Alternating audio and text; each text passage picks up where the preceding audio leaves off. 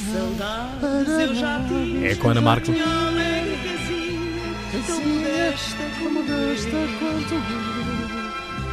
Isto hoje está, está particularmente é difícil. que pagam às pessoas para gravar tri- coisas, podia gravar eu. Claro. Ficava ótimo. Para já vamos dar eh, carta branca para mais uma crónica do isolamento. Quem a tem é sempre a Ana Marco.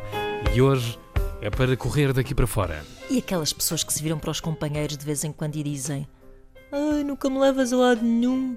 E lá vão eles ao domingo para a mialhada comer leitão, todo o tempo com a boca cheia para não terem de falar e os olhos bovinamente pousados na televisão do canto, se tiverem a sorte de haver televisão no restaurante. É, costuma haver até.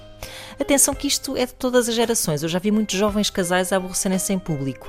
Só disfarçam melhor porque estão agarrados aos telemóveis. Se virmos bem, olhem que os telemóveis ajudam a manter muitas relações infelizes. Vivam os telemóveis! Sejam 5 anos de namoro ou 50 de casamento, há quem já não tenha nada para falar, provavelmente porque nunca teve, não é?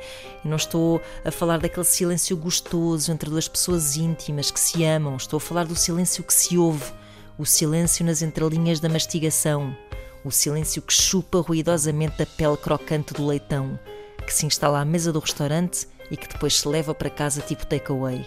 E que só voltará a ser quebrado quando alguém disser outra vez: Ai, nunca me levas a lado nenhum. É uma frase intrigante esta, que culpa o outro pelo nosso próprio aborrecimento, que é o mesmo que culparmos o baralho de cartas por não ganharmos o solitário. Eu cá, não sei quanto a vocês, mas se é para me aborrecer, prefiro fazê-lo em casa. Mas há pessoas que gostam de se aborrecer em cenários diferentes, não é? Variar. Sei lá, buffets de saladas, cruzeiros, daqueles resorts muito tropicais com pulseiras e bar aberto, eh, praças de restauração em centros comerciais, motéis românticos, sei lá. O que eu quero saber neste momento é, em tempo de confinamento, onde é que essas pessoas se andam a aborrecer? Provavelmente na mesma divisão da casa, com a televisão ligada ou os telemóveis na mão, graças a Deus.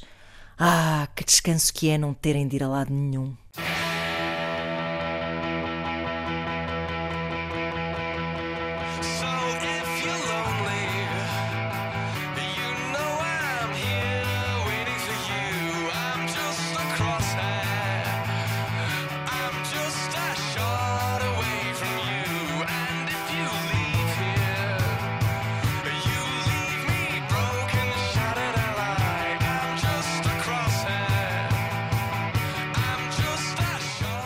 Take Me Out, Franz Ferdinand. Saudades eu já tive.